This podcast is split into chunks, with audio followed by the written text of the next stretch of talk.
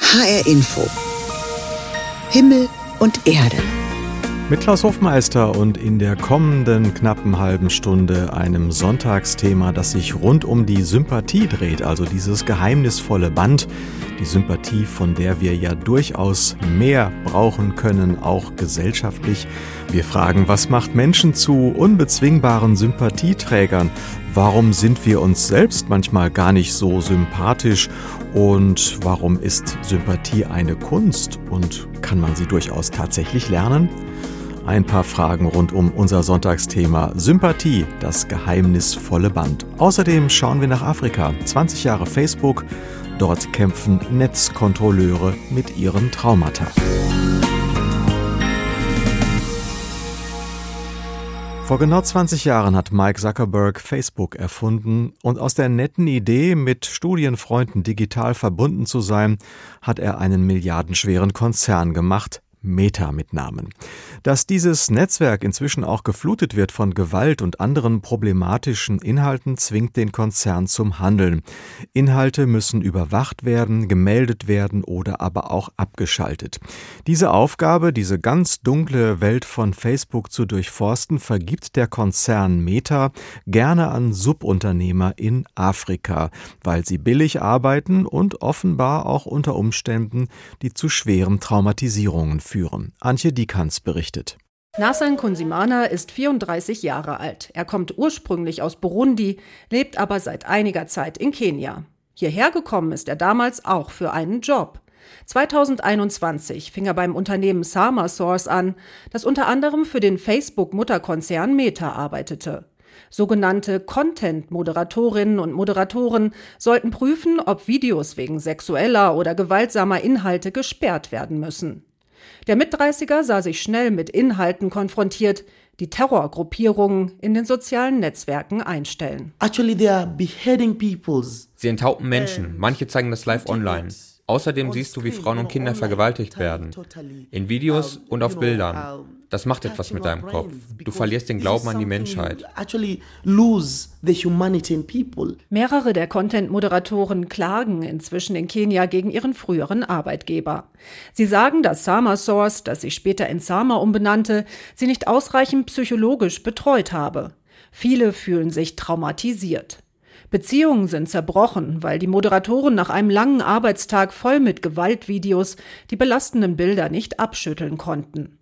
Nasan Kunsimana hat mit anderen im vergangenen Jahr eine Gewerkschaft gegründet, um die Rechte der Content-Moderatoren besser vertreten zu können. Immer wieder werden junge Kräfte für diese Jobs angeheuert. People, Sie brauchen unverbrauchte Menschen, unverbrauchte Gehirne, die so einen Job noch nicht gemacht haben. Sie pressen sie aus, ruinieren sie und sehen zu, sie wieder loszuwerden. Dann holen sie sich die nächste Gruppe von Leuten und machen mit ihnen genau das Gleiche. Er selbst arbeitet seit Anfang vergangenen Jahres nicht mehr für Sama.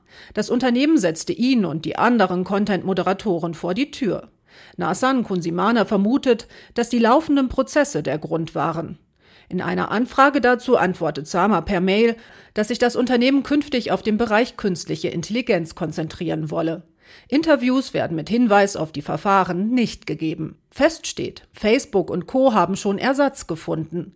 Noch bevor Sama die Kündigung aussprach, suchte ein anderes Unternehmen, Majorel, für die großen Tech-Unternehmen nach Content-Moderatoren. Auch hier arbeiten jetzt wieder junge Afrikanerinnen und Afrikaner, um Horrorvideos aus den Netzwerken rauszuhalten. Das Problem ist nicht mal der Job an sich, sondern die Bedingungen, unter denen der Job gemacht werden muss. Wenn Meta sich nicht entscheidet, Plattformen wie Facebook oder Instagram Instagram zu schließen, muss diese Arbeit weitergehen. Aber wie kann sie so gestaltet werden, dass sie nicht zu belastend ist? Vielleicht kann irgendwann künstliche Intelligenz die Videos filtern. Bis dahin geben Meta und Co. diese Aufgaben gerne in Länder mit niedrigen Löhnen und willigen jungen Arbeitskräften ab. Wo Jobs rar gesät sind und viele um ihr Auskommen kämpfen, finden sich immer Freiwillige. Damit Facebook sauber bleibt, kämpfen afrikanische Netzkontrolleure mit den dunklen Seiten des Netzes, aber auch mit ihren eigenen Traumata, die sich daraus ergeben. Menschen sind darauf angelegt, miteinander verbunden zu sein. Wir sind ja schließlich soziale Wesen. Man kann sogar in herzlicher Abneigung miteinander verbunden sein. Aber viel schöner ist es doch, wenn man sich sympathisch findet. Die Sympathie ist ein schönes, aber auch ein geheimnisvolles Band. Geheimnisvoll, weil man oft gar nicht genau weiß, warum man einen Menschen vom ersten Augenblick an sympathisch findet und andere eben nicht. Und weil wir nie genug Sympathie haben können, in einer Gesellschaft mit mehr und mehr Hass stellt sich auch die Frage, kann man Sympathie lernen? Das ist eine der Fragen, die mein Kollege Lothar Bauerochse jetzt an Frank Naumann stellt. Er ist Autor und hat ein Buch geschrieben mit dem programmatischen Titel Die Kunst der Sympathie. Wovon hängt es ab, ob ich jemandem diese Sympathie entgegenbringe, ob er mir sympathisch ist oder unsympathisch? Ja, der wichtigste Faktor ist Ähnlichkeit. Also wie das Sprichwort sagt, gleich und gleich gesellt mhm. sich gern.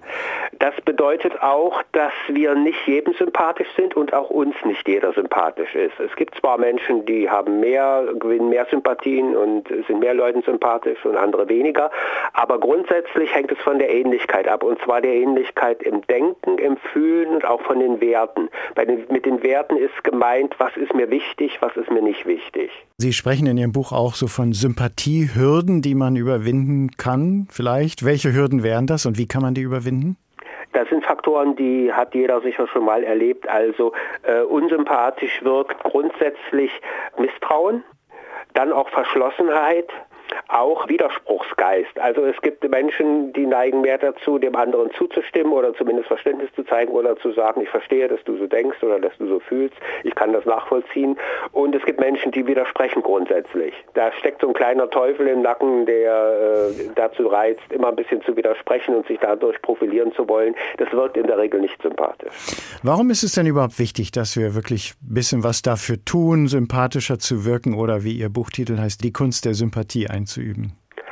So erstmal ist die Frage, ist jemand kontaktfreudig oder nicht? Wenn man also, wenn Sie also große Schwierigkeiten haben, Kontakte mit anderen aufzunehmen, lohnt es sich, das ein bisschen einzuüben. Denn es ist ja so, äh, wenn Sie 100 Leute kennen und Sie sind aber nur jedem Zehnten sympathisch, dann sind Sie immerhin zehn Leuten sympathisch. Wenn Sie aber nur zehn Leute kennen, Sie sind aber jedem Zweiten sympathisch, sind Sie trotzdem nur fünf Leuten sympathisch. Das heißt also, eine größere Kontaktfähigkeit ist erstmal grundsätzlich eine gute Voraussetzung, um auch mehr Leute zu finden, die einem sympathisch sind, beziehungsweise denen man selbst sympathisch ist. Frank Naumann war im Gespräch über die Kunst der Sympathie und genau so heißt auch sein Buch. Die Kunst der Sympathie mit der Unterzeile Die selbstbewusste Art, sich beliebt zu machen. Wenn man einen Menschen finden müsste, den eigentlich alle sympathisch finden, dann kommen einem ja nicht allzu viele Ideen. Ja, es gibt sicherlich Menschen, die beliebt sind, weil sie erfolgreich sind oder weil sie Gutes tun oder weil sie irgendwie wichtig sind und sich einsetzen. Aber wer Erfolg hat, kann beliebt sein, muss aber noch nicht sympathisch sein. Einer, der das alles verbindet, der riesigen Erfolg hat und dabei auch noch beliebt ist und sympathisch, das ist fraglos Jürgen Klopp. Wie hat es der Erfolgstrainer geschafft, so beliebt zu sein und dann noch als Trainer in einem englischen Ligaklub, als Deutscher bei den Briten? Gabi Biesinger hat das erkundet, wenige Tage nach seiner Ankündigung als Trainer in Liverpool auszusteigen. Als Jürgen Klopp 2015 zum FC Liverpool kam und sich im Gegensatz zu manch aufgeblasenem Trainerkollegen als der ganz normale vorstellte, I'm the normal one, maybe. waren die Fans sofort aus dem Häuschen. Jürgen Klopp, Klopp, Klopp, he's the new king of the cup. Joe Moore vom Radiosender Talksport erinnert sich, wie Klopp gleich, als er in Liverpool ankam, in einem Café Fans traf. Klopp is like a Scouser, really, is a German Scouser, so er ist ein deutscher Liverpudlian. Er hat den Spirit dieser stolzen Arbeiterstadt umarmt. Es gibt Wandgemälde von Klopp und am Fluss unten die Jürgen-Bar. Er hinterlässt Spuren in der Stadt und beim Club. Er wird hier sehr vermisst werden. Aber er sieht auch müde aus. Aber könnte es denn einen besseren Zeitpunkt geben, seinen Absprung anzukündigen, als wenn der eigene Club gerade die Tabelle anführt? Fan Neil Atkinson zeigt Verständnis. Ich glaube, wir können uns gar nicht vorstellen, welche Kraft es kostet, so einen Club zu leiten. Besonders in der Weise, wie Jürgen das gemacht hat. Er hat alles von sich gegeben. Damit hat er Titel geholt, aber deshalb lieben ihn auch die Liverpool-Fans so. Er war so viel größer als der Fußball, ein Vorbild darüber hinaus.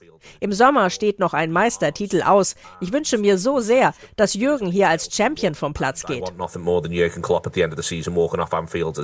Die englischen Ex-Nationalspieler und Fußballkommentatoren Gary Lineker und Alan Shearer produzierten nach Klopps Ankündigung gleich eine spontane Notfallfolge ihres Fußball-Podcasts Emergency Edition. Lineker lobt den eleganten Fußball von Klopp. Er war zweimal Trainer des Jahres. Seine Leidenschaft, sein Stil, der aggressive Angriffsfußball, so eine Augenweide in der Liga. Und was könnte nach der Erholungspause kommen? Englischer Bundestrainer? Wohl kaum für einen Deutschen lachen Shearer und Lineker. Bit of time out, um, yeah. and then maybe the England job. I don't think a German coach could take the England job. Er ist wirklich jedem sympathisch. Jürgen Klopp ist Deutscher und wird trotzdem auch von den Briten verehrt. Wie schön ist es, mit Menschen zusammen zu sein, die einem sympathisch sind, die man sympathisch findet Komischerweise aber ist es so, dass viele Menschen sich selbst nicht sympathisch finden, obwohl sie doch ziemlich viel Zeit mit sich selbst verbringen, nämlich die ganze Zeit. Warum gehen wir innerlich oft so hart mit uns um? Die Frage geht an die Lebensberaterin und Bestsellerautorin Melanie Wolfers. Stimmt es, dass wir uns selbst oft gar nicht so sympathisch finden? Absolut. Denn Sie selbst sind der Mensch, mit dem Sie lebenslang zusammenleben. und da ist es irgendwie ziemlich sinnvoll, so mit sich umzugehen und so wertschätzend auf sich zu schauen, dass man sich in der eigenen Gesellschaft zumindest einigermaßen wohlfühlt. Aber es scheint nicht unbedingt selbstverständlich zu sein, dass wir, sagen wir mal, mit uns selbst befreundet sind. Genau. Woran liegt das? Ähm, ja, ich habe sogar den Eindruck, dass wir häufig emotional intelligenter und wohlwollender im Umgang mit anderen sind als mit uns selbst. Mhm. Also gerade wenn einem was nicht gelingt, wie schnell bricht man dann den Stab über sich und schimpft mit sich und sagt, ach du Esel oder ach, mal wieder so ein Idiot wie ich bin. Freundschaftlich, wertschätzend mit sich umzugehen, ist alles andere als selbstverständlich. Vielleicht hat das was damit zu tun, dass man dass wir das eigentlich auch gar nicht genügend gut lernen, da gar nicht genügend gut mhm. drauf aufmerksam gemacht wird, auch in der Erziehung, in der Bildung. Und es ist natürlich auch einfach eine Beziehung, die der Aufmerksamkeit bedarf. Also wie rede ich mit mir? Wie gehe ich mit mir um in mein, mit, mit meinem Körper? Schlafe ich mhm. genug? Mhm. Bewege ich mich genug? Ich meine, damit fängt es ja an. Und häufig sind wir eher dann so, dass wir funktionieren und gerade in unserer Gesellschaft der Selbstoptimierung, wo wir immer mal noch mal mehr von uns fordern mhm. und dann eigentlich nicht mehr uns wohlwollend begegnen und wertschätzend und auch fürsorglich mir selbst wohlwollend begegnen, mich selbst wichtig nehmen, das ist aber was anderes als egoistisch durch die Welt zu gehen. Ja, natürlich. Hm. Also egoistisch ist, da ist ja dieser Ismus drin, dass da was verzerrt ist, dass ich, ich, ich und außer mir niemand.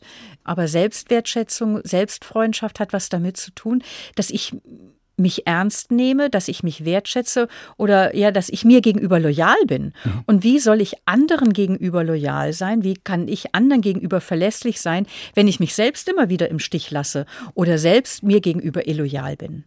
Frau Wolfers, in der Bibel gibt es dieses sogenannte Doppelgebot der Liebe und manche sagen, eigentlich ist das ein Dreifachgebot. Da heißt es ja, du sollst Gott lieben und deinen Nächsten wie dich selbst. Also ist für Sie der Glaube auch so ein Anstoß, eine Basis, sich selbst sympathisch zu finden? Ja, weil ich weiß nicht, wer das gesagt hat. Glauben heißt, mich als bejaht bejahen. Und das finde ich sehr schön. Glauben heißt mich als bejaht bejahen. Was meint damit? Also häufig gibt es ja schon so Punkte, wo man mit sich selbst im Streit liegt. Also angefangen beim eigenen Äußeren, über irgendwelche äh, Dinge, die man nicht kann, aber die andere können oder ein Fehler, der einem unterlaufen ist oder äh, wo man im Streit liegt mit der eigenen Lebensgeschichte, weil einem da Schweres widerfahren ist. Und so Glauben als die Ermutigung als die Ahnung, in der Tiefe meines Lebens gibt es eine Kraft, eine Kraft der Liebe, die mich umfängt und sagt, es ist gut, dass du bist. Es ist gut, dass es dich gibt. Und das kann mir helfen, mich selber ein Stückchen mehr auch zu bejahen und zu sagen, ja, es ist gut, dass es mich gibt. Warum viele Menschen sich selbst nicht sympathisch sind, das war ein Gespräch mit der Lebensberaterin und Bestsellerautorin Melanie Wolfers. HR Info Himmel und Erde, wir beschäftigen uns heute mit dieser eigenartigen Kraft der Sympathie, wenn Sie gestern Ihren Einkauf auf einem Wochenmarkt erledigt haben sollten, werden Sie das kennen. Wenn es da einen Stand gibt, wo die Menschen besonders nett und zuvorkommend mit Ihnen umgehen, dann kaufen Sie da vermutlich lieber ein als am Nachbarstand. Wenn es ums Kaufen und Verkaufen geht, ist Sympathie eine wichtige Währung. Florian Becker ist dazu im Gespräch jetzt. Er ist Professor für Wirtschaftspsychologie an der TH Rosenheim. Herr Becker, da gibt's den Autohändler, der erzählt von seinem Haus, von seiner Lieblingsmusik, auch von seinen Hobbys. Tut er das, mhm. um mir sympathisch zu erscheinen? Also er tut das erstmal, um als Mensch wahrgenommen zu werden. Und wenn er richtig sagen wir mal, gut trainiert ist, dann versucht er auch erstmal ein bisschen über sie zu erfahren und rauszufinden, wer wir sozusagen als Kunde sind und versucht dann Sachen zu erwähnen, die Ähnlichkeit herstellen, weil Ähnlichkeit auch etwas ist, was sympathisch ist. Mhm. Das heißt, er beobachtet dann vielleicht, dass wir Kinder haben oder dass wir einen Hund haben und dann erzählt er beiläufig von seinen Kindern oder von seinem Hund. Sie sagen, Herr Becker, wenn er gut trainiert ist, das heißt, das ähm, gehört zum Training, zum Handwerkszeug für gutes Verkaufen? Letztlich ja, weil ich habe als Kunde ja die Wahl, wo ich mein Geld hintrage oder auch als Vermieter hat man die Wahl, wem man die Wohnung gibt und da spielt Sympathie eine große Rolle. Ähm, es ist einfach auch so, dass wir jemanden, der uns unsympathisch ist, nicht vertrauen. Mhm. Und Vertrauen ist natürlich für jede Art von Geschäft eine ganz wichtige Grundlage. Mhm.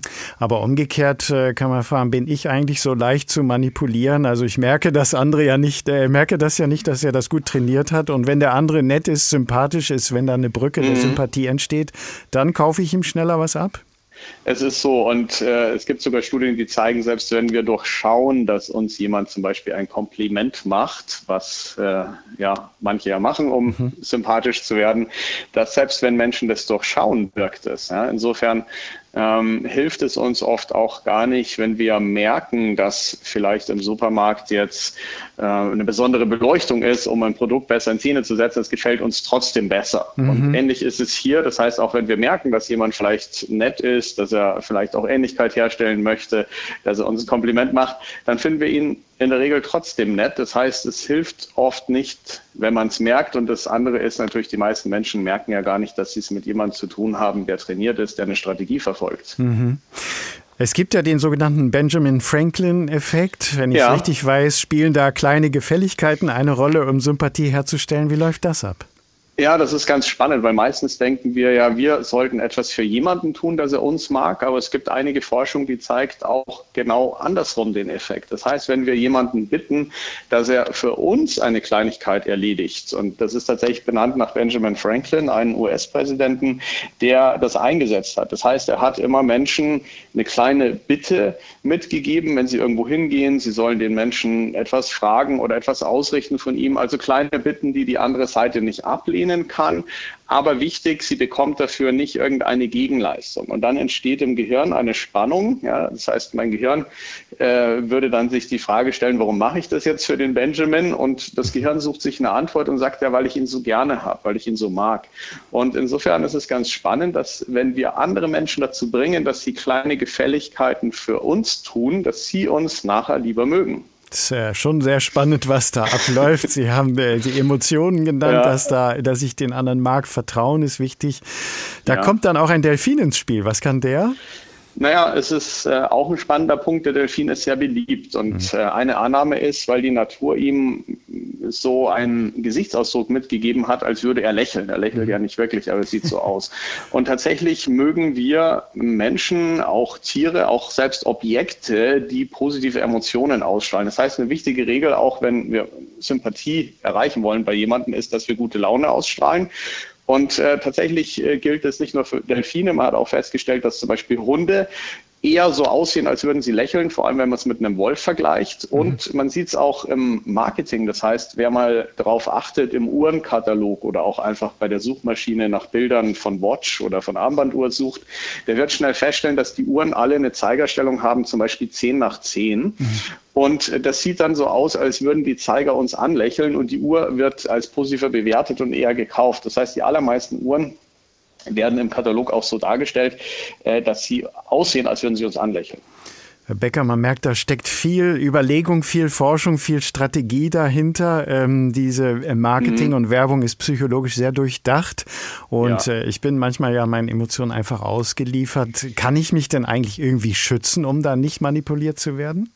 Also ich glaube, was erstmal wichtig ist, festzustellen, Sympathie ist nicht einfach was, was vom Himmel fällt, sondern es ist etwas, was wir uns erarbeiten können. Und es gibt einfach Menschen, die sind trainiert. Das heißt, am Ende ist ja jeder Politiker darauf angewiesen, als sympathisch wahrgenommen zu werden. Und da spielt zum Beispiel Ähnlichkeit eine wichtige Rolle, wie schon gesagt. Das heißt, ein Politiker, der geht halt dann öffentlichkeitswirksam irgendwo eine Currywurst essen, ja, oder verwendet die Sprache des Volkes. Äh, meistens verheimlichen Politiker auch ihren Doktortitel oder erwähnen ihn gar nicht am Plakat, weil es unendlich Unähnlichkeit schafft. Ja. Der, der, Bürger hat ja auch keinen Doktortitel. In der Politik ist es auch so, dass die meisten ihre Brille nicht tragen. Ja. Das heißt, äh, selbst alte Menschen, ja, nehmen wir mal Biden oder Putin oder äh, Xi Jinping, die tragen alle keine Brille. Auch Angela Merkel, sie war Brillenträgerin, hat sie fast nie getragen, weil diese Brille eine Assoziation weckt von hier ist ein Intellektueller, ja, hier ist jemand, der gebildet ist. Und das schafft auch wieder Unähnlichkeit mit der Bevölkerung. Insofern sagen auch die Berater den Politikern, sie sollen die Brille weglassen. Ähm, das heißt, am Ende, wenn wir es, ja klar, das ist dann High-End-Bereich, da sind die Leute trainiert, ähm, die, haben, die haben natürlich Strategen, die nur daran arbeiten, dass sie sympathisch sind. Und äh, ich glaube, das müssen wir uns bewusst machen. Also Sympathie ist nicht etwas, was wir entscheiden, sondern das ist vielleicht sogar etwas, was unser Gegenüber entscheidet, wenn es trainiert ist. Entscheidend für viele Kaufentscheidungen, das ist die Sympathie im Marketing spielt sie eine große Rolle, sagt der Wirtschaftspsychologe Professor Florian Becker von der TH Rosenheim. Es gibt ja nicht nur Menschen, die sympathisch sind, sondern es gibt auch Ideen, die sehr sympathisch sind und diese Idee, die ist sympathisch, aber auch ziemlich ungewöhnlich. Denn es handelt sich um eine Telefonzelle auf einem Friedhof. Für die meisten von uns dürfte das ein eher ungewöhnlicher Anblick sein. Doch in Kassel auf dem Hauptfriedhof ist das seit gut anderthalb Monaten normal. Da steht nämlich ein sogenanntes Windtelefon. Und dieses Windtelefon, das soll ein Ort zum Trauern sein. Rund um dieses besondere Telefon werden auch Workshops angeboten und unsere Reporterin Sina Phillips hat sich das einfach mal genauer angeschaut. Um Trauer und Trauern geht es beim Windtelefon. Wer möchte, kann die Telefonzelle, die übrigens nicht angeschlossen ist, betreten und dort weinen, lachen, schreien oder auch einfach schweigen. Der Wind, so der Gedanke, trägt dann all das hinaus zu den Verstorbenen. Daniel Kroos, einer der Initiatoren des Windtelefons, freut sich über die erste Resonanz. Wir stellen fest, dass auf jeden Fall das Gästebuch total gut gefüllt ist und äh, unglaublich bewegende Nachrichten auch einfach hinterlassen werden. Also als individueller Trauerort äh, funktioniert das tatsächlich auch, ohne dass wir bisher große Werbung gemacht hätten, äh, schon wirklich, wirklich gut. Jetzt liegen bunt bemalte Steine in der Telefonzelle auf dem Kasseler Hauptfriedhof. Auch Jörg Schulz hält einen bunt bemalten Stein in der Hand mit Wellen drauf. Er hat ihn im Rahmen eines Workshops gestaltet. Der erste Workshop, der rund um das Windtelefon angeboten wurde. Für Jörg Schulz eine gute Sache. Jeder hat jedem Anregung gegeben und es war also einfach nur drei Stunden totales Wohlfühlen und in sich kehren, ohne dass man irgendwie der Meinung war, man würde gestört werden innerlich mit seinem mit seiner Trauer. Künstlerin Alia Abukadur begleitet den Workshop. Durch ihre eigene Arbeit sieht sie einen Zusammenhang zwischen Kunst und Trauer. Das ist für mich wahrscheinlich auch nicht zum äh, Differenzieren. Also Trauer und äh, Melancholie sind Bestandteil oder einen Charakter äh, großer Teil meiner Kunst, meine persönlichen Projekte. Der erste Workshop, ein kleiner Erfolg. Vor allem bei so toller Rückmeldung wie der von Jörg Schulz, findet Daniel Groß. Es war von Anfang an gefühlt gar keine Barriere da, auch zwischen den Teilnehmenden, sondern es war einfach alles total offen und entspannt. Und ja, zum Ende hin fallen sich alle in die Arme, weil sie einen schönen Tag hatten. Durch den Workshop ist Jörg Schulz auf das Windtelefon aufmerksam geworden. Das Konzept überzeugt ihn. Also das Windtelefon selber finde ich mega Ähm, man kann einfach der Person, die einem fehlt, das sagen, was man vielleicht noch hätte sagen wollen. In Zukunft sollen weitere Aktionen rund um das Windtelefon stattfinden. Sei es erneut Gedenksteine gestalten oder in einer Schreibwerkstatt Texte zum Thema Trauer schreiben. Ein Ort zum Trauern, das Windtelefon auf dem Kasseler Friedhof. Ein Bericht von Sina Phillips war das. Und das war's hier in HR Info Himmel und Erde mit Klaus Hofmeister. Ich wünsche Ihnen einen schönen Sonntag.